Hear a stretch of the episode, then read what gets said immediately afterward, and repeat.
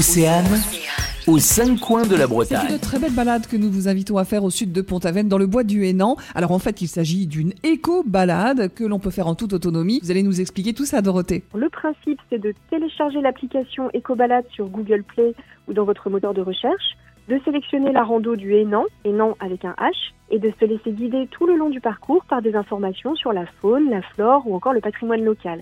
Alors, près du point de départ, on trouve un magnifique moulin à marée du XVe siècle, construit sur un bras de la Veine, qui appartenait au seigneur du Hénan, qui habitait un magnifique château au donjon penché que l'on peut encore admirer en longeant le sentier côtier. Le point de départ se situe, lui, quelques mètres en aval du moulin à marée, tout près de la maison du meunier, une belle bâtisse de granit qui fait face à la rivière. Et c'est un endroit merveilleux qui change beaucoup au fil de la journée parce que la rivière de la Veine est soumise aux marées. Alors à marée haute, on a le sentiment de flâner sur les berges d'un lac paisible et à marée basse, le dit de la Veine devient un vrai petit paradis pour les oiseaux de vasière comme les courlis cendrés, les huîtriers pie ou encore les cormorans. Alors à partir de la maison du meunier, on rejoint le sentier côtier, notre fameux GR34, pour descendre vers le sud en longeant la rivière de la Veine. Puis on bifurque dans les bois pour passer tout près de la jolie chapelle Sainte-Marguerite. On traverse une petite route forestière avant de découvrir le site des Trois Fontaines. C'est un lieu vraiment magique avec trois fontaines qui déversent leurs eaux dans d'anciens bassins de ruissage. C'est une étape dans l'élaboration de la toile de lin ou de chanvre. Et on se croirait un petit peu euh, dans une des légendes de la table ronde. On s'attendrait presque à ce qu'il y ait une fée qui jaillisse des sous-bois.